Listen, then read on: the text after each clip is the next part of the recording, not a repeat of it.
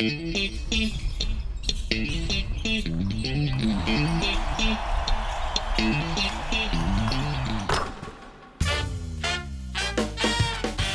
ホース三河がお届けするポッドキャストシーホースキャスト略してシーキャス。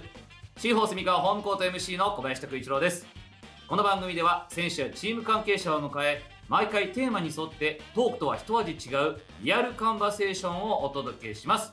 今日のゲストはこのお方自己紹介をお願いいたしますはい、えー、シーホース三河 U18 の、えー、コーチをしています高島和孝です。よろしくお願いいたしおます。願いしますいやーなんか感慨深いこうやって 高島さんをお迎えすることができてそうですね。ちょっとびっくりですもんだってまあそうですよね。僕選手だった時ですもんね。本当に会場でコールしていただいてたのはそうです。まさかですね。そこから だって。チームどれぐらいその時これから変わりました？僕がちょうどシーホース、あまあ当時アイシンはい。を出たのが、うん。えー、30歳の時だったの。で、はい。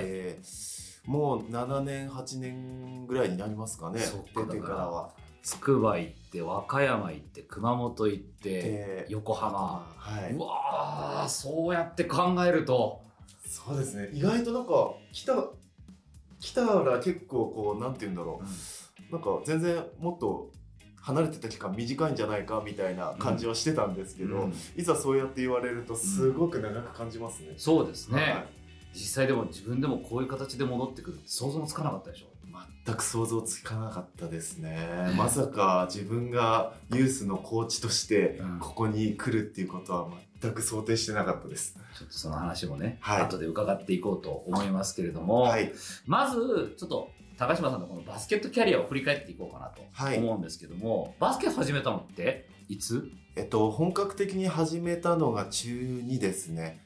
あの、ちょうどスラムダンクが流行った時期で、はいはいあの、まあ、すごい学校自体も人数が多い学校だったんですけれども、あの、部員がすごと多くて40人とかいて、学年で、学年というか、まあ全体で。学年うん。40人ぐらいいて、うん。で、1年生は、あの、外のリングでしか使わせてもらえなくて、はいもうひたすら走ってたりだとか、はいあとはもう先生もやっぱり体育館の方でうん上級生たちを見てるので、もう自分たちでレイアップしたりだとか、なんだらかんだと、もう本当にちゃんとバスケットを習ってなかった状態でしたね。えそっから始まるわけだそっからスタートです。はい。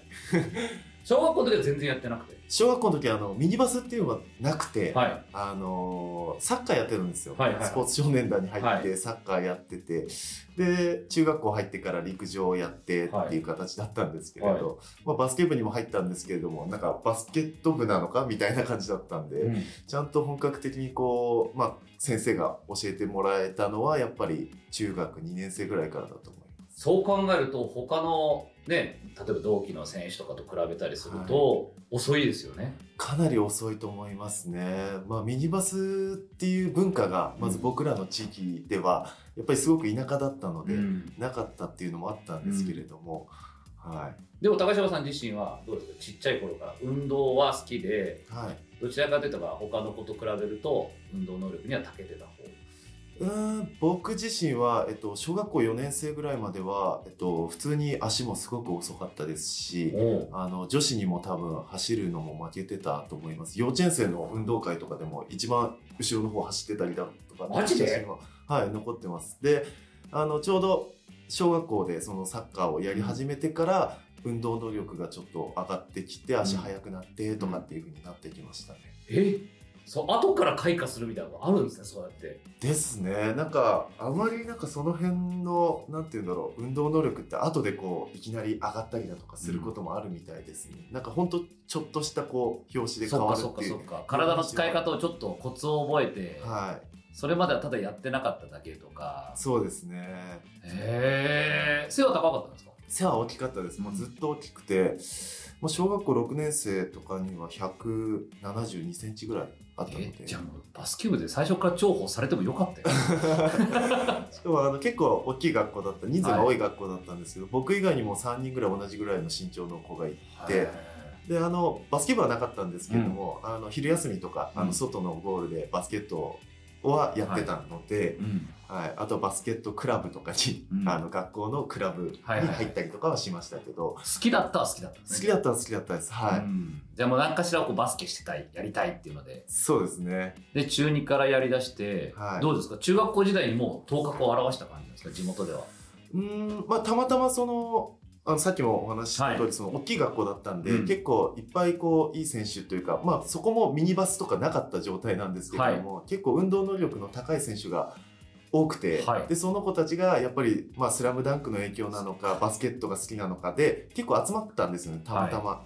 でそれであの県大会でたまたま3位に入って、はい。そのメンバーで。で僕がその時あのキャプテンやってて、うんあのまあ、一番中心選手としてうん。プレーしてたので、うん。ちょうどあのジュニアオールスターうん。っていうのに、はいうん。あの選出されて、はい。そうですね。そこからですね。でそこから推薦がそうですね。高校で来るわはけですね、名門じゃないですか。い、いやいやいやいや。土浦日大高校って。いやいやいやいやいや。僕全く知らなかったです正直。その名前も？名前も知らなかったです。マジで？はい。あのーインターハイとかそういうのも知らなかったような。そんなのがあるんだみたいな、はい。全くウィンターカップってなんだみたいな。はい。僕マジここだけの話土浦日大の初めての練習体操着で行ってますから、ね、ここに何年何組高島って入ってる。うんジュニアオールスターの時もそうだったんですよ。初めて行った時が体操着で。他の選手はミニバスとかやってるので練習着っていうのを持ってるんですよ、はいはいはい。僕は知らなくてその練習着っていう感覚というか、はい、もう僕の中にはなくて。え運動するなら体操着でしょ。体操着でしょみたいな感じだったんですけど まあ中学校の練習も体操着だったのではい練習が、はい。あの全然何の違和感もなく行ったらみんななんか違うのかっこいい格好して。すげえ恥ずかしくてそれが。本当にすぐ親に言って あの一着買ってもらって。俺前の欲しいって。あそうですね。さすがにもうあれ着ていけないわっていうのありましたね。いやだからそう思うと本当純粋無垢にバスケを楽しんでた感じなんですね。そうですね。もう本当にあの部活とかそういうの入ってなかったんですけどその小学校もそうですけど、まあ中学校から入ったんですけどもう朝から晩まで家でドリブルついてたりだとか、うん。だから本当にあの親にお願いして買ってもらったなんかなんか買ってもらうってことはあんまなくて、うん。唯一お願いしたのが、うん。あのバスケットボールはをどうしても練習したくて欲しくてい、あれを当時お願いして家の庭にボンって置いてすげえ。練習してました。いやーだからその時って別になんか将来的にバスケでどうこうしようとか全く思わずにはい。ただただ日々好きなバスケをやるっていうような。そうですね。もう毎日楽しくバスケットできてればいいかっていうもう先の目標とかそういう大まかなことは考えてなかったです。なんか今日できなかったことを明日できるようにこれドリブル10回連続でつけなかったら次の日は絶対クリアしようとかそういうので楽しんでました。それぐらいでした本当に、本当に純粋に楽しんでたんですね、はじゃあその強豪校から声がかけられてもどこそれみたいな感じだったい、しはい、まあ声かけられたなら行こうかみたいな感じだったんですか？そうですね。なんかその学校自体もその推スポーツ推薦とかそういう推薦でなんか来てくださいっていう文化が多分まだない時だったんです、はい。僕らの学校ではなくて、はい。はい。はい僕もいきなりこう呼び出されてなんか話来てるんだけどみたいな。いやどういうこと？みたいな、うん。はい、全くだからそういう状況も知らないような学生だったと思います。まあじゃあそのまままあじゃあ声かけていただいたならはい。行きます？みたいな感じそうですね。なんかその親もまあバスケットをこのまま続けてもらいたいし、まあバスケットここで終わったとしても、うん。まあやりきったと思って終わってもらえれば、うん。うん、それはそれで本人が納得するだろうしっていう考えはあったみたいですね。行ってびっくりじゃないですか練習のハードさとか。びっくりしました。びっくりしました。あの本当にここでは言えないような。これかこういうことかみたいな多分僕以上に親もびっくりしたと思います。そういった環境だとか、はい。まあその親同士だったりうん。子供同士だったりだとか、なんかあこういう世界ってあるんだっていうのを僕も多分親もそこで初めて知りました。だってさ周り結構ギラギラしてる子たちもいるわけじゃん。ギラギラしかしてないですよね。ね多分高島さんみたいなそのバスケやれるならっていう感じとはちょっと違いますよね きっとね。違いますね。次のステップにいかに上がっていくかそしてこの高校でいかに名を馳せるかみたいな。はい。あここういう競争ってこういうことなのかっていうのは、まあ、そこで感じましたよね。やめようと思わなかっいややめたかったですよ。けどもうあの僕寮に住んでたんですよ、はい。高校の時寮に住んでたので、やっぱり親がもう送ってくれた以上、帰れないなと思って。逃げ逃げたくても逃げれないなみたいな。ただろうな。でまあ当時やっぱりその上下関係だったりだとか、うんそういうのを全く知らない身で入ってったので、はい。全くその先輩後輩っていう感覚もないので、はい。まあ相当しんどかったですね、まあ、その時は。しんどいよね、はい。で1個下で岡田祐介さんが入ってくるんですね。そうですはいすごい。寮そうですね。同じ寮に岡田祐介君が入ってきて、うん。はい。当時はなんか洗濯物を洗って 洗ってたっていう。すごいっすね。あの土浦情報がこ入ってきてますけど。ういや土浦こう寮生が、はい。えっと、1年生が先輩の洗濯物を洗って、はい。次の日までにあの乾かして、はい。あの部屋の前に置いとくっていうのが伝統だったんですよ、ね。はい。で全寮制ではないんですよ、はい。やっぱり通えない人が寮入ってって形だったんですけれども、であの当時から僕岡田とすごく仲良くて、はい。僕の洗濯係だったんですけども、あの本当よく靴下をなくしてくれて。だからもうすげえ申し訳なさそうに「すいません」ちっちゃい声でも「すいません」もう全然別に怒る気にもならないし怒らないしそんなんでって話してて。そうですね。当時からだからよくあの、まあ、バスケット以外の部分でもすごく、あの一緒にいる時間ってすごく長くて、はい。朝練だったりだとか、あのまあ、部屋に来てバスケットの話したりだとかっていうのを結構普段からずっとしてました。岡田さんって言ったらだって会計士ねはい。公認会計士の資格も持ってて経営者でもあってすごいじゃないですか。もう当時もう思い返すともうそうまあその傾向はあったんですけありました。どでもまあすすごくしっかりしてる子だなっていうのは思いましたやっぱり。あのやっぱり朝練なんかもあの一番早くはい。もう自分で自転車で行って朝からシューティングしてっていうのもあストイックですよね。ストイックでしたね。で夜は夜中まあ寮出ちゃいけないんですけれども、うんあのまあ外走りに行ったりだとか。そういうふうに意味で出てくるんだ。出てくる。練習のために出てくるんだ。そうですね。当時も練習自体も4時間とか5時間とか、まあ、夜中まで当たり前のようにやってた時代だったのでそれでそっから走るそこのから走りに行ったりだとかしてましたね彼は何それ。すごいね。すごくストイックでした。高島さんはどうなんですか？僕もそれに付き合う感じですね、あもう付き合いますと。でもちょっとじゃあやっぱりいい刺激はもらってたんですね。あもらってました本当に、うん。あのすごく努力家でしたし、うん。あのまあ今彼すごくシューターって言われてる部分ってすごくあると思うんですけれども、彼はもう本当に努力して努力して築き上げた多分シュートだと思うので、うん。なので、まあ、そういった部分では彼の部分すごく尊敬してますし、はい。あのいい刺激であの僕も一緒にやらせていただいてました。じゃあ今振り返るともしかしたらあの時そういう岡田さんみたいな方がこういわゆるライバルじゃないけどチーム内のいい意味でのライバルがいてそうですね。っていうことでやっぱりそれがあったからい。その上のレベルにもいけただろうなみたいなこともあったりするんですかね。そうですね。なんかお互い別になんか意識してるとかもなく、ん。もう本当になんか先輩後輩ではなくもう今の本当に、今のようなその友達関係みたいな、うん。なのでなんかやっぱり全国で勝ちたいよねみたいな、うん。あの2人でやっぱそういう話はしてましたし、はい、いつもやっぱり土浦は全国8とか16で終わってた中で、うん。やっぱりどうしても上に行きたかったっていう意思はやっぱり2人で持ってたんで、はい、最高がだからウィンターカップの4位ですかね。そうですね、はい、うんもうここであのチームとしてもかなりいい状態で挑めた試合でしたね。すごいですね。3位決定戦、洛南とだったんですね。そうなんですよ当時僕竹内兄弟。そうです190しかなかったんですけど竹内康介にマッチアップさせ まあまあまあこれはもう 仕方ないことなんですけど、はいその後そう、だって、チームメイトになるわけですからね。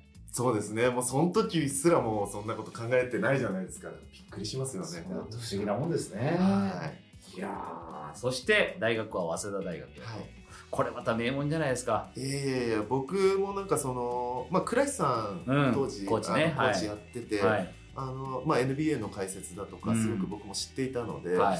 あのなんだろう。まあバスケット本当にこう学べるかなと、うん。今までその僕自身が運動能力だとかうん。何も考えないでうん。バスケットをやっていたので、はい。なんかちゃんとそのなんて言うんだろう。ようやくこの高校3年生の時ぐらいにこうやっぱ自分プロになりたいなっていう意識がちょっとずつ芽生えてきたはいんですよ。でそういった中でやっぱりその運動能力だけだと、うん。この先多分すぐ終わってしまうなっていうのがあったので、あのちゃんとバスケットボールを学びたいっていうのがあったので、うん。倉石さんのところを選びました僕自身も。倉石さんのバスケってどういう感じなんですか？あのーまあすごくあのーまあ、システムチックではないんですけど、あのちゃんとこう理論に基づいたうん。バスケットを展開してくれるので、うん。あのやっぱりちゃんとなんだろう、えーまあ分からないことだとか、これどうなるのっていうことに対しての答えがあったりだとか、うん。その答えをちゃんと出してくれるはいはい。はいコーチだったので、うんはい。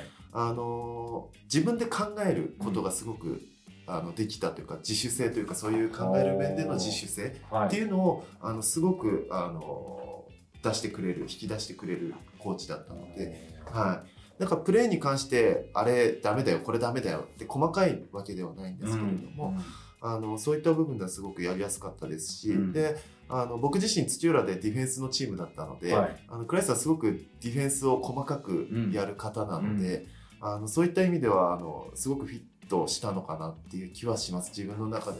相性って絶対あると思うんですよ。ますね。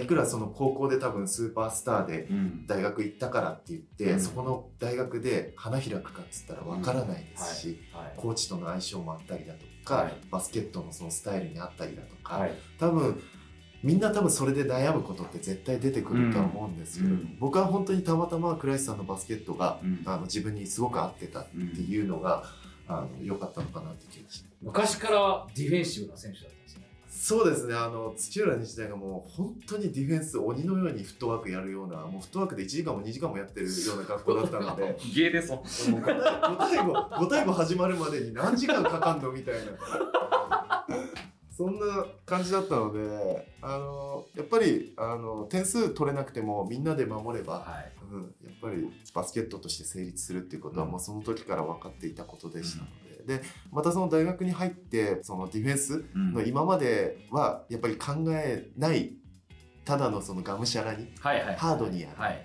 うん、激しくやるうん。っていうなんかとにかく足を動かす。足を動かす。もうぼわっとしたこうイメージのディフェンスしかやってなかったのが、うん。やっぱり一つ一つ理論に基づいたディフェンスっていうのはここで学べたので、はい。まあ、それがやっぱりあのずっと基盤になってたので、うん。まあ、それの最初だったのかなって気がします。へえ、そこってどうですか？高島さん自身、楽しみを覚えられましたよく言うじゃないですか、はい。ディフェンス結構地味な、はい。辛い作業でもあるから、はい。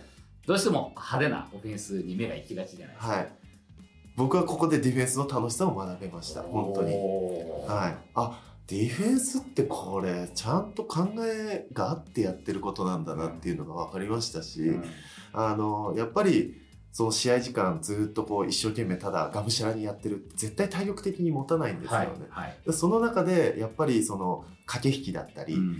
あとはその相手の嫌がることを、もうこっちはディフェンスはやっていく方なので、はいあのそういった意味ではなんかそのすごく充実感というかやっててあの満足できるような状態でしたね常に。そういった意味では。そうですよね。だってオフェンスが仕掛けてきたものに対して合わせるだけじゃないですもんね。逆にディフェンスから仕掛けるっていう楽しみがあるわけですもんね。そうですね。あのほら罠に引っかかったっていう。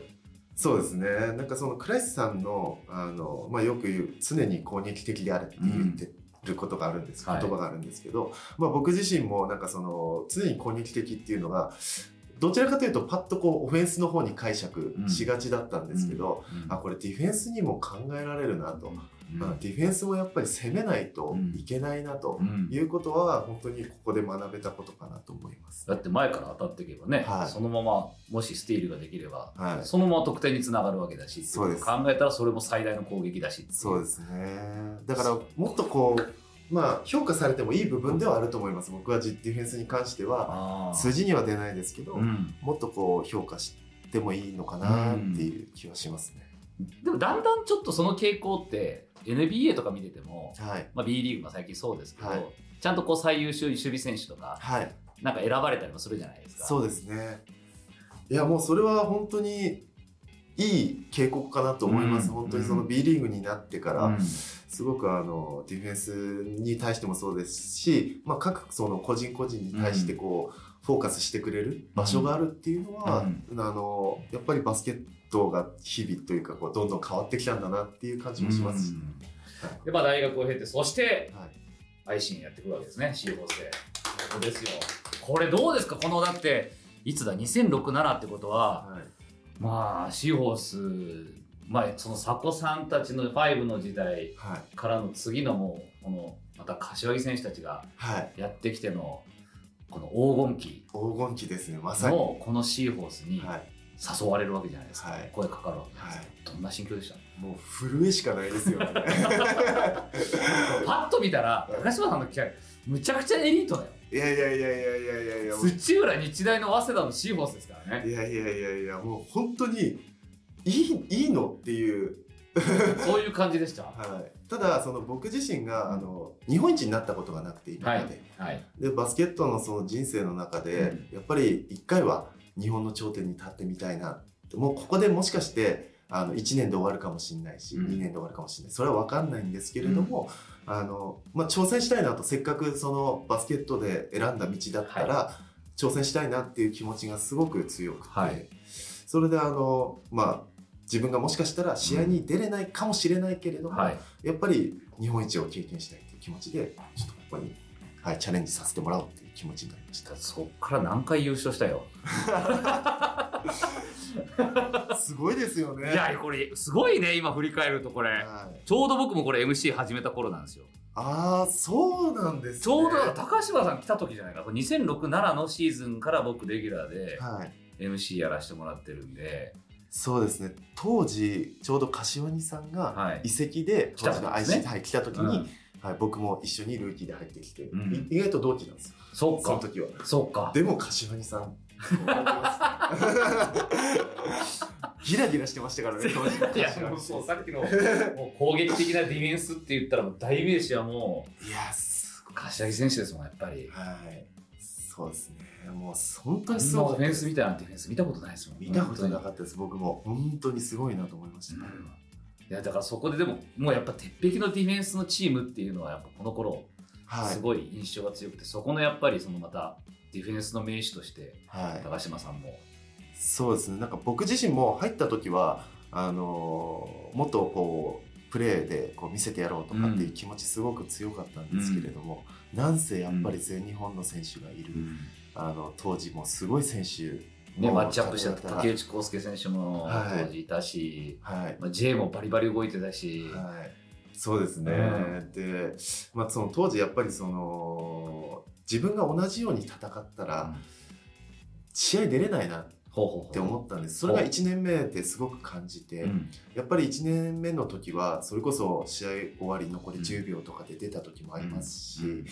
あのなんだろう本当にスタートの選手を怪我させないために、あの出るとかってあったんですけど、やっぱり最初はそれに関してもこう自分の中でこうなかなかこう消化できない部分ってあったんですけれども、でもやっぱりこうなんだろうこう何かのせいにするとこう誰かのせいだとか何かのせいにするといくらでもそれってこう出てくるんですけども、うん。でもそれやってたらキリがないんですよ、うん。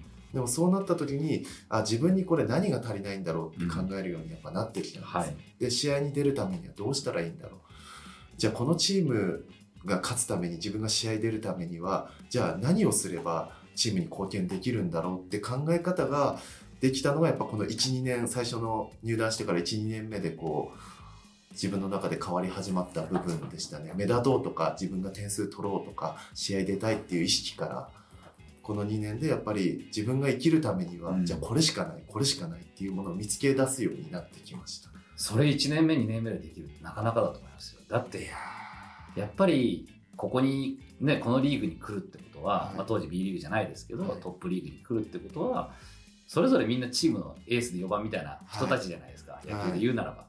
でもうそれでやってきた人たちがあれ？いざ来てみると周りもエースで4番ばっかだな。本当ですよね。ってなった時にそこをどう受け入れていくか。はい。で自分はじゃあ今おっしゃったみたいにどうやったら試合に出られるんだっていうことはなかなかそのマインドチェンジって難しいんだろうなって思うんですよね。プライドもあるし、ううん。あのまあプライドを持つことすごく重要だと思いますし、うん。やっぱり自分の中でこれっていうのは絶対ぶれちゃいけないと思うんですけれども、まあ根本が僕がやっぱり日本一入りたくてこのチームに入ったっていう部分がはい。あのあったので、はい。あのまあ佐古さんなんかもすごくおっしゃられてたんですけれども、よくそのポイントガードでうん。一番日本でうまいポイントガードって誰なんですかみたいなこと聞かれたりとかやっぱりするんですけど、はい。佐古さんはなんか当時やっぱり日本一になったチームのポイントガードが一番なんじゃっていう言い方をするらしいんでもそれは俺も間違いないなと思ってチームが日本一になれば、うん。そこで練習している人たちたとえ試合出なくても、うん。みんな日本一の選手なんですよ。うん。だからそれは変わりないと思いますし、うんだからそういった部分でなんだろう。たとえ自分がちょっとの時間であっても、例えば1試合20点とか30点取るエースをうん。10点に抑えた、はい、その自分が出てる時間0点に抑えた、って言ったらすごく俺価値あることだと思うんですよ。はい。でそれをやっぱりあのヘッドコーチがうん。あのちゃんと評価してくれるうん。チームだったので、うん。やっぱりあまあ大学の時もそうだったんですけれども、うん。ちゃんとそのディフェンスの数字に出ない部分リバウンドオフェンスに絡むオフェンスリバウンドに絡む、うん。触るだけでも違い全ますし。然違うティップするだけでもね、だからそこの部分の意識っていうのがやっぱりすごくあのなんていうんだろう、まあ、成長マインドっていうんですかね、はい。こういい意味でのポジティブな思考に常に変わることができましたね。うん一切腐ることなかったですか？もちろん悔しいですし、うん。もう悔しかったら練習をしようと思って、うんあの当時のあのやっぱり試合出てない選手とかもいましたし、うんやっぱりあのウエイトだったりだとか、あとはあの自分が試合出てないので、うん。あの練習量が足んなかったらあのクラブチームに行って、はい。練習終わった後に、うん。あのそこのクラブチームで5対5を一緒に入れてもらったりだとか、あのできることをうん。本当に自分でやっていこうと思って、うん。まあ、もちろん怪我のリスクとかもあるんですけれども、でもそれ以上にやっぱりなんか動いてないと、うんなんかなんて言うんだろうな。チームのためにこう何もしてないように感じちゃって、はい。なんか試合に出てないっていうことも、うん。もちろん自分の力がなくて出てないっていうのは分かるんですけれども、うん。なんか逆にこうなんだろう出てないでいることが申し訳ない気持ちになってきちゃって、うん。やっぱ動いて人よりもやっぱ練習しなくちゃっていう気持ちにもなりましたし、なんかそういうのがなんかこうずーっとシーホースの中でのその伝統というか、うん。なんかそういった意味ではなんかすごくこう受け継がれてる部分でもあるのかなって思います僕は。よく本当に鈴木美和ヘッドコーチもおっしゃいますけども、あのー出るためにみんながやっぱ考えてほしい、まあ、ご自身も当時昔本当にバスケを高校からまあやられた時にはい。最初は出られなかった。じゃあ出られないならどうやったら出られるんだってことを一生懸命考えたっはいていうふうにおっしゃってたんでそれはやっぱりどの選手にもはいそういうことは考えていってほしいしっていうのははい。常にやっぱあるわけですよねきっとね。ありますね、あのーやっぱり当時なかなか移籍とかもできない状態でしたし、あのーやっぱりそのチームで3年うん。3年は絶対頑張んないとっうん。ていう気持ちは強くあったの。で、はい。やっぱり今みたいにこうたくさんチームがあってうん。B リーグになってからチーム数も増えましたし、うんあのーやっぱり合う合わない、うん。まあ、コーチが変わったりだとか、選手が変わったりっていうのは頻繁に起こることなのうん。で、やっぱりそれによって自分の出場時間が変わったりする中で、うん。やっぱりいくらでもまあ変えることができる、はい。でもそれは選手として当然のことだとは思うんですよね、うん。でもやっぱりその我慢することだとか忍耐だとか、うん。まあなんて言うんだろう。当時でいうその根性論とかっていうのも、うん。僕は多少必要かなって思うんですよね、うん。根本がそこがあってうん。やっぱり強い気持ちがあった上で技術だとか、はい。あのまあ、そういうスキルだとかはい。っていうのが入ってくるって思ってるので、うん。やっぱりそこの気持ちの強さってやっぱりここぞっていう時にうん。出るんですよね。うん。やっぱりその勝負が決まりそうな勝負ところ。時はそうだよね、はい、そこの差だよね。そこの差だと思います。うん。だから普通にその力ってそこまでそんな変わらないと思うんですけど、うん。やっぱりその気持ちの部分でもう出てる時間激しくやってやろうだとか、もう人よりもやっぱり走ってやろうだとか余計なことをこう多くやっていくっていうことがチームのためになってるっていうチームってやっぱ強いって思うんですよね。僕は。だからこれが結果にその当時つながってたんじゃないかなって思うんですよね、はい、こんなに優勝を続けてますから。そうですね。で僕すごく印象的だったのが、はいあのね比江島選手がちょうどルーキーではい。入団してきて、はいはいでかぶってますよね。かぶってますはい。1年。はい。でその時にインタビューでそのチーム内ではい。1対1をはい。いつも高島さんとやってますと。でリーグでもはい。トップレベルのはい。ディフェンスについてもらってるんで、はいすごいそういう意味ではその試合に出た時に自信を持ってワンオンワンを望めるとかはい。っていうのを言ってたのをすごく印象的に覚えてて。いやーそんなそんなもうめっそうもございません。い本当にそんなもうそんな名前出当して時言ってましたよ、新島選手は。名前名前出していただけるだけでありがたいです。あのー当時練習終わった後に、うんやってたんですよねやってたんですよ、はいもう4人ぐらいで、ひたすらもう1時間も2時間もワンのワンやってて。すごいっすね。はい、もう負けず嫌いの集まりが。負けず嫌いのスラフラン集まりクのあのエピソードじゃん。がでもはい。あの比江島とか止めると大したことねえなとか言いながらみんなやってるんですよ。そうもう自分の自分の自己満ですよねもうそこは。けなし合いながら1対1で勝つために。いやー。ずっとやってたんですよそれを。そうそう。だからもう本当にあんなにはあんなすごいディフェンスの人が毎回練習でやついてくれてるんでつって。名前出していただきたい。光栄です本当に。いやでその後まあシーホースをはい。出ることになって、はい。まあ、そこからは点々とはい。いろんなチームを渡り歩くわけですけれども、はい。どうですか？この移籍をするっていうところはい。それまで今おっしゃってたみたいに、はい。昔はあんま当たり前じゃなかったじゃないですか。じゃなですね。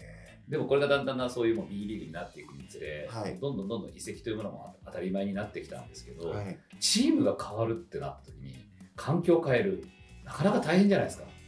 大変ですね。あのー今みたいにこう変わる文化ってなかったので、変わった時にじゃあ自分はこうどうなっていくんだろうっていう姿が見えないっていうのと、まあ、不安の方が強かったんですよね。はい。あのーやっぱりなかなかそのなんだろうまあ当時企業チームうん。であったうん。あので、あのそこから本当にプロチームに行った時に、うん。じゃあ自分にこうプロ選手としてうん。何がこう価値としてあるのかなっていう部分も想像できなかったですし、はい。わからない部分だったのでなんかそういった意味ではその不安の方がやっぱり移籍はすごく強かったです。う。ん。だって全然環境変わってはい。っていうところじゃないですか。はい。で僕すごくこれも印象的だったのが熊本にちょうどはい。された時に、はい。ちょうどあの時熊本地震があった時だったんですよはね。い。で高島さんが本当にいろんな人たちに声をかけてくれて、はい。で僕らにも声をかけてくれてあ。でそのあの時にはい。もうプロ選手っていうのはこういうことも率先してやっていくんだなっていうのをすごいちょっと感じたんですけど、バスケのバスケをやるってこと以外にも、はい。まあ、自分たちがその、まあ、いわゆる小高町のチームはい。の顔としてその今自分たちができることをやろうっていう発信。はい。であの時はすごくその地震で必要なものがあの機械によって変わってくるんですって話をされてたんですよね、あれすごく僕覚えてて、はい。最初の頃はこういうものが必要でだんだんだんだんだん今度シャンプーが必要になってきてで今度下着が必要になってくるんですって話をすごい覚えててで僕もその時ちょうどユニクロかなんかで買ったやつを送らせてもらったんですけど、なんかああいうのの発信ができる率先して発信ができるっていうのははい。素晴らしいなってすごいあの自分も何かあった時にはそういうふうにやりたいなっていうふうには思ったんですけどやれる人間でありたいなって思ったんですけど意識はやっぱりすごく持たれてましたか？自分がプロ選手っていう。そうですね、あのーまあ、当時筑波とか和歌山を渡り歩いてた時に、うん。あのやっぱりファンの人たち、うん。まあ、今でいうブースターさんですよね、うん。にすごくあの支えられて、うん。あの自分も、まあ、この時期にちょっと引退も考えてたんですけれども、やっぱりあの本当にすごく温かく、うん。あの自分たちをこう支えてくれる力っていうのがすごく感じたシーズンだったんですね、はい。この筑波和歌山の時っていうのが。でその時にあなんか今までこう応援してもらってることがうん。当たり前だと思ってたんですけれども、でもそうじゃないんだなっていう、そのやっぱり自分たちが試合できてるのは、うん。やっぱりその他の誰かがこうん。う応援してくれる力があってこそやっぱ成り立ってることですしあのやっぱそういった方々に恩返ししていかないといけないなって思うようになったのがやっぱ30歳ぐらいの時になんかこうやっぱり誰かのためにこう頑張れる選手になろうっていう風な意識がすごく出ました。うん。でまあ、あの当時熊本ボルターズで、えっと、うん。震災があって、まあ、本当にあのやっぱり自分たちそのどれだけ知名度があるかとかうん。っていうのは分からなかったですし、まあ、正直バスケットであの高島って言われてもお前誰だよぐらいの多分感じだったとは思うんですけれどもでもやっぱり被災地に行って、うん。そう救援物資を運びに行ったりだとはかした時に、やっぱりあのバスケットボールのプロ選手が来たっていうだけですごく喜んでくださったりだとかあの子供たちが出てきてあのボルターズの選手ですよねとかってすごいあの笑顔でこう話しかけに来てくれたりだとかしててあなんかこう自分たちがこのバスケット以外、まあ、バスケットボールを通してですよね、うん通してこういろんな方にこういい影響っていうのを与えられることができるんだなっていうのを実感したんですよね。うん。でやっぱりその今まではこうどうしてもこうまあもちろん今もそうですけど、はい。ある程度やっぱり言葉を選びながらうん。SNS もそうですし、うん。発信していくっていうことがやっぱりあの大切だと思うんですけれども、あのもちろんそのなんて言うんだろう。やっぱり選手として一人の人間なので、うん。やっぱり悩んだり考えたり、辛いことだったりっていうのはあると思うんですよね。でそういった部分もこう人間的な部分もやっぱりファンの人たちに見せてもいいんだなっていうのもここですごく僕は感じまし人間的な部分ね。そうね。た。はい。もっと本当に自分のキャラクターというものをはい。もっとそっかプロだから見せてもいいっていうそこなんですね、はい。バスケのプレーだけじゃなくて。そうですね。であのやっぱりバスケットを見て好きになる方もいると思いますし、うんそういったその考え方だとか、うん。そういった部分でこうなんていうんだろう同じような考えを持ってくれてる方だとか、うん。まあ、それを見て応援したいって思ってくれる人だとか、はい。なんかそれもそれでこうバスケットボールのためになってるなっていう。そうですね。はい、だからいろんな方向からこう見えることができた時期ですね、この数年間っていうのが本当に。そうか。そしてその後横浜へはい、移籍してちょうど B リーグ開幕と同時にですね。もうここから横浜で。でも今の話聞いてるともう熊本のちょっと前ぐらいに引退も少し考えてたみたいな話がされてましたけど、実際考えてたんですか？考えてました。あのー本当は筑波時代で、うん。あの地元だったの地元選手だったので、はい。もうここであのチームをこう大きくして盛り上げて、うん。であのまあ引退しようかなっていうふうに思ってたんですけれども、まああのまあいろいろあってちょっとバスケットから離れる時期だとかっていうのもあった中で、うん。やっぱりあの僕実はその時、うん。えっとウイングアリーナにうん。あの当時の愛心見に来てた見に来たんですよ。ほはい、でまあ上で見てたんですけどあのうあなんか誰かがつぶやいてた気がするな、はなんか。実はちょっと見られてて。でもその時にでもやっぱりこう当時応援してくださってたファンの方だとかもやっぱりたくさんいましたし、はい。やっぱその人たちが、あの応援してるよとか、その頑張ってねとかってやっぱ言われると、もっと頑張んないとなって思ってたんですよね、うん。まだ続けなくちゃいけないのかなって思ってたんですよね、ううん。やっぱり応援してくれる人がいるうちは頑張らないといけないなっていうのがすげえ。あって。シーホースブースターの皆さんがそう思わせたわけですね。いやそうなんですよ。実は見に来てたんですよ。僕上の方で見てたんですけど。ちょうどツイッターだったかな？なんかそう なんかで見たんだよな。こっそりと。はい。あそうですかでそこでまあもう一回じゃあやろうと。そうですね。もう一回そのまあできるとこまでうん。チャレンジしてみようかなと、うん。あのーやっぱり年齢とかもあるけれども、うん。それ以上にこう練習を続けていれば、うん。あのーまあ動かなくなることはないですし、うん。やっぱり。あのあとは気持ちの部分ですよね。やっぱり。でもその時どうですか？例えば辞めるってこともし考えてたとしたらその先のこともなんか考えてたんですか？もうそこではビジョンは何もなかったです。とバスケット一回やめて一回リセットして何も考えずに、うん。うん、とりあえず自分のやりたいことをあのまたちゃんと確認しようかなと、うん。本当はやっぱり選手のうちにそういうことって考えてなくちゃいけなかったんですけれども、うん。僕はあまりこう器用なタイプの人間ではなかったので、うん。やっぱりこう先のことを考えながらっていうよりかはやっぱ目の前の一日一日の目標をクリアしていこうっていう、まあ、昔からそういう人間だったので、はいはい。もうやっぱ目先のプロ選手になるとかではなくて、うん。明日これクリアしようこれクリアしよう。でその先にゴールがあったっていうだけでの話なので、はい。もうその考え方はやっぱり変わっていなかったので、うん。そこは、はい、そういうふうにしてました。でもやってよかったですね。やっぱりそうやって振り返るとよかったです。はい、そこからやっぱり B リーグって経験するしないってまた違うじゃないですか、はい、全然違いますね。まああの開幕したその当初よりも今とまた変わってるとは思うんですけれども、はい。はい。やっぱりあようやくこうバスケットボールがあのなんだろうこうお茶の間ではないですけど、はい。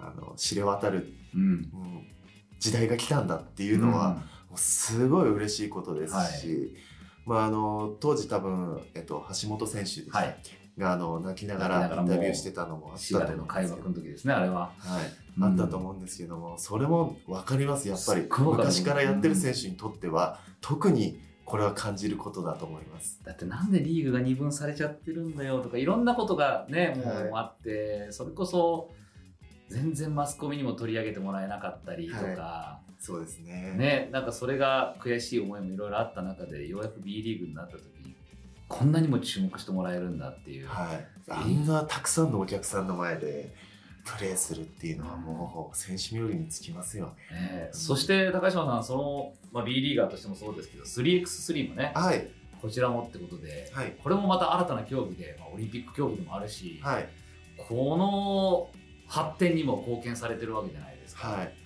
これもまたやっぱり5対5とは違う魅力があってどうですか？あ、あの 3X もすごくあの楽しいと思います。あの5人制と全く別競技だと思っていただいてい。いと思いますし、はい、あのやっぱりハーフコートで、うん。あの展開が早く切り替えが早く、うん。であのフィジカルコンタクトっていうのが、うん。やっぱり5人制では簡単に吹かれてしまうものも吹かれないので、はい。あの本当に2メートル級の外国人選手とバチバチこうやり合うっていう意味では、はい。あのすごく魅力のあるあの競技ですし、あのやっぱり5人制の中にもそのうん。必要な要素があったりだとか、はい。っていうのをお互いお互い多分あると思うので、うんやっぱりあの育成世代とかにうん。すごくあのやっていただきたいなっていう競技ではあります。もしかしたら特性がねはい、5対5よりも 3x の方が合ってるって子もいるだろうし、はい、そういうのも面白いですよね。そっちのチョイスがあるっていうのはね。面白いですね。ん。なんかまあ最初当初僕はあの岡田選手のチームに、あの在籍してて、はい。3人制はそっち在籍してたんですけど。後輩がオーナーになったんですよね。そうです。はい。で、まあ途中であの自分たちのチームを立ち上げて、はい。はい、そこからあの自分のチームにいるんですけれども、あのまあオリンピック競技になるっていう話当時からやっぱりちょこちょこあったんですけれども、はいはいはい。でもまだやっぱり競技として、うん。その競技レベルとしてはすごくやっぱ低いはい。状態うん。で、うん。まあ、どちらかというと本当にアマチュアスポーツって言われちゃう部分が多分すごく強かったんですけれども、でも結局やっぱそのアマチュアだったその会社に勤めながらうん。バスケットをやってる選手たちがうん。作り上げた文化っていうのがこうやって大きくなったっていうのは、やっぱり彼らの功績ですしそれは。うん。であの今 B リーガーもたくさんこうはい。参入してるんですけれども、やっぱりその彼らが作った文化の中でその3人制バスケットっていうのがこうオリンピック競技になったっていうのも、まあ、当時から僕は知ってるので、はい。すごい感慨深いものがあるんですけれども。すごいなそれも全てささっきの時もし辞めちゃってたらここまでもしかしていなかったかもしれないじゃないですか、はい。そこに。全くバスケットに関わってなかったかもしれないじゃないですか。そうですね。リセットしちゃってたら、はそう思うと本当にそういう意味でもあの時なんか辞めずにいたこともまた運命なのかなとも思うしい。そうですね。そしてこの今回り巡ってシーホースの U18 のコーチをやるというまさかですよね。本当に。コーチっていうのはなんとなくはこうやりたいなっていうのはあったんですか？いや僕はなかったです。あのそれこそあのコーチって大変だっていうのも分かりますし、あの選手時代はちょっとタイムアウト遅えよとか思ったりとかって、はい。多分、はい。おのおのあると思うんですよ。ね、そういうの考うん。えとかもあると思うんですけど、でも実際自分がなったらうん。絶対取れないなと思うし、迷って迷って取れないしあとはそうですね。あのやっぱり選手と同じ時のように、うん。ある程度やっぱ覚悟と責任っていうのを持って入らないとうん。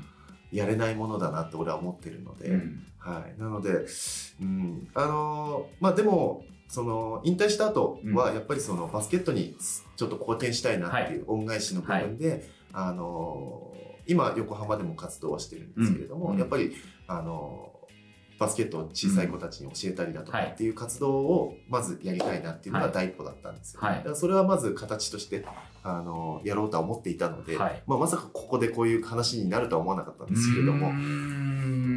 はい。でもその大変なところに足を踏み入れたわけですね。はい。まあ、覚悟をしましたもう。決めたわけですね。覚悟を決めました、はい、実際今まだ始めてどれぐらいですか？まだ、えっと、2ヶ月とかですね。ですよね。どうですか？今の段階で。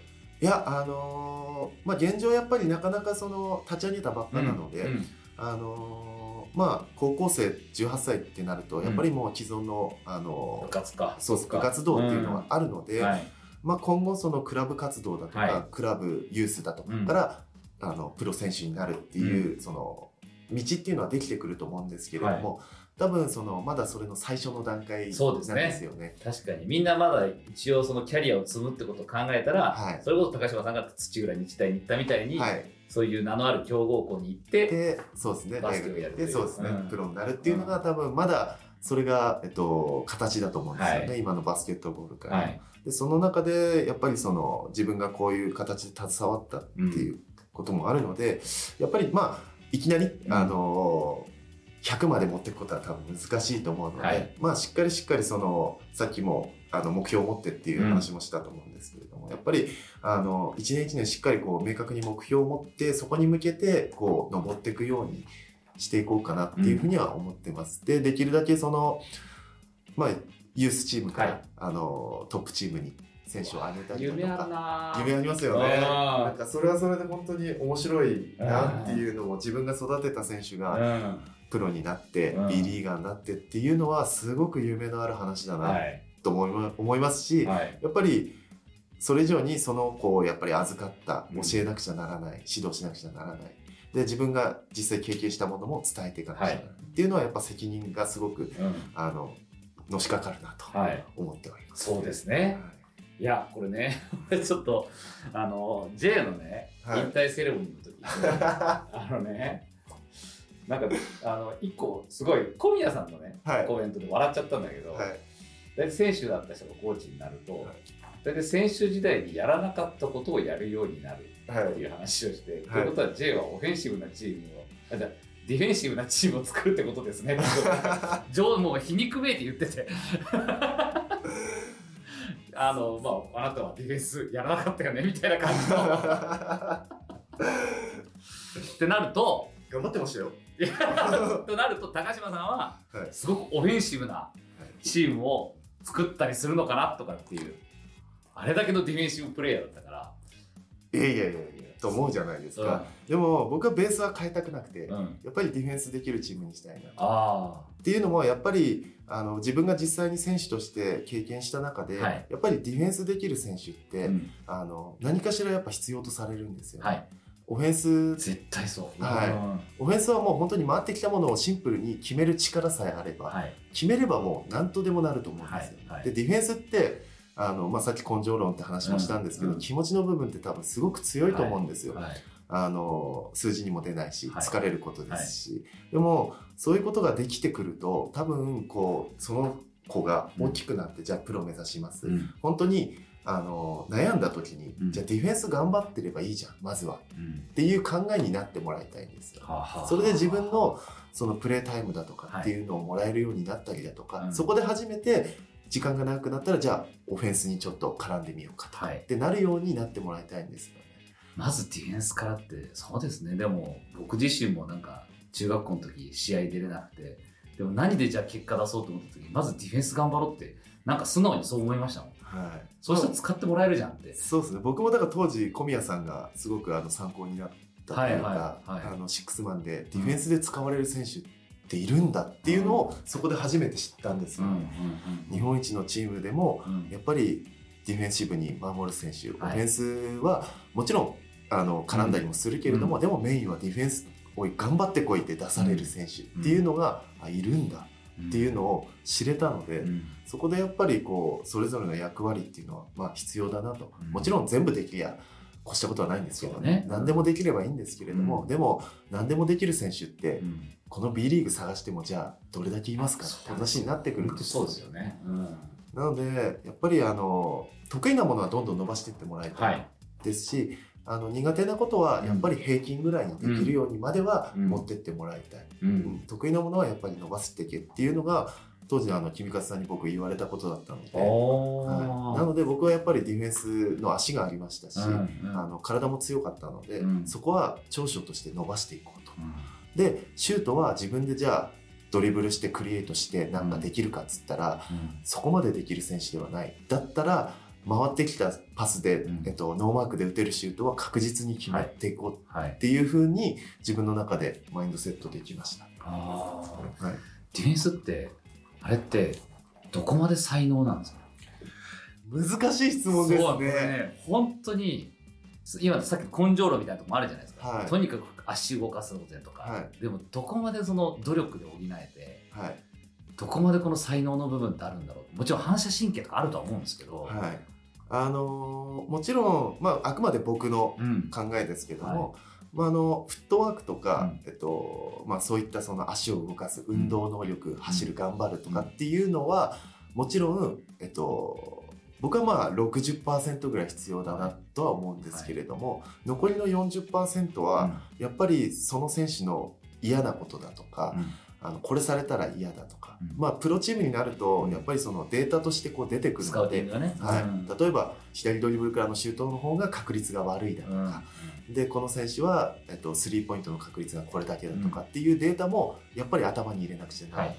でチームのディフェンスルールもあるそうですね。それのそ中の人だけで、守ってるわけじゃないですもんね、はい。うん。その中で相手の嫌がることをやっていくっていう部分ではやっぱり頭で考えなくちゃならない部分も絶対的にあるんですよ。ね。ああそっか、はい、なので、まあ、僕は6040にはしてますけど、うん。まあ60はでもやっぱりフットワークだとかすごく大切だと思うんですよ。地味ですし、うん。足動かすことだしとか、うん。もう練習でやってもやっぱ疲れるんですよ。ただただ、うん。ただただ疲れますし、うんなんでやってんだろうって思うんですけれども、うんでもやっぱりすごく大事なことだなと、はい。あの思いますし、うん。でそれは誰にでもできることだと思うんですよね。ディフェンス頑張ることってうん。絶対的に誰にでもできることなので、うん。あのまあそういった意味ではやっぱり、まあ、考えるのも大切だけど、まずはフットワークだとかうん。そのディフェンスの練習をやっぱりサボらず低くやったりだとかもそうですし、っうん。ていうのもやっぱり必要なのかなと思います。すごいコミュニケーションも大事でしょだってディフェンスって。めちゃくちゃ喋りますやっぱり。でしょ、はい。そこはすごく重要ですよね。重要です。喋りながらついてますやっぱり。あそうそれ味方に対して俺今こっち行くよとか、はい。スイッチするしないヘルプ行く行かないとか。そうですね。あのそのままついてくる、まあ、すごくコミュニケーションを大切にしてます。であとはオフェンスに対してもある程度言葉でプレッシャーをかけたりとうんか、うん。打つんでしょとか。おトラストーク的な。そうですでも駆け引きってやっぱ大切だと思うので、うんうん。もうそこの空間の中でやっぱり駆け引きをして、うん。相まあディフェンスって基本的に相手が嫌がることをやっていくんですよ、はいはいはい。性格すげえ悪いですけど、はいはいはいだけどそれをいかにこう相手をまあイラつかせたり、うん。まあ、その人の性格もあると思うんはいですけれども、はいはいはいイラつかせたりだとか、ちょっとファールギリギリのことをわざとやってみたりだとか、うん。そういう駆け引きをやっぱりしながら守るうん。うんっていうのがやっぱりそのディフェンスのなんか醍醐味ではないですけど面白さだと思うんですよね。NBA って結構トラッシュトークってもう当たり前じゃないですか。当たり前です。B リーグってどれぐらいあるもんなんですか？結構あります？あると思います。俺アはいナウンス席で聞いてても全然聞こえてこないからそれは。多分本当に選手間でしか聞こえない言葉でやり合ってるのかなとは思うんですけど。だから多分僕は普段の感じと多分試合の感じだとは多う分他の選手が見たら全然違うって言われると思います。僕相当口悪いこと言ってますから、口悪いし性格悪いと思いまでもそれはもうそういうね勝負の世界だから、すははーい。みんな結構言い合ってるもんなんですねじゃあいやっねてますね。まあそんなにめちゃくちゃ喧嘩するようなことを、うんうん。まあ、NBA みたいにあそこまでではないですけれども、でもやっぱりみんなそういう駆け引きっていうのはしてると思いますよ、面白い。はい。へえそっか。でも今の一つ。まあなんていうかコツだなディフェンスのなんかその相手のとにかく嫌がることをやるっていうのはそうですね、うんまああんまりね。でもそこもでもすごく重要は重要ですよね。だってそこはやっぱり相手をその時見てるってことだしはい。研究してる探求してるってことだから。そうですね。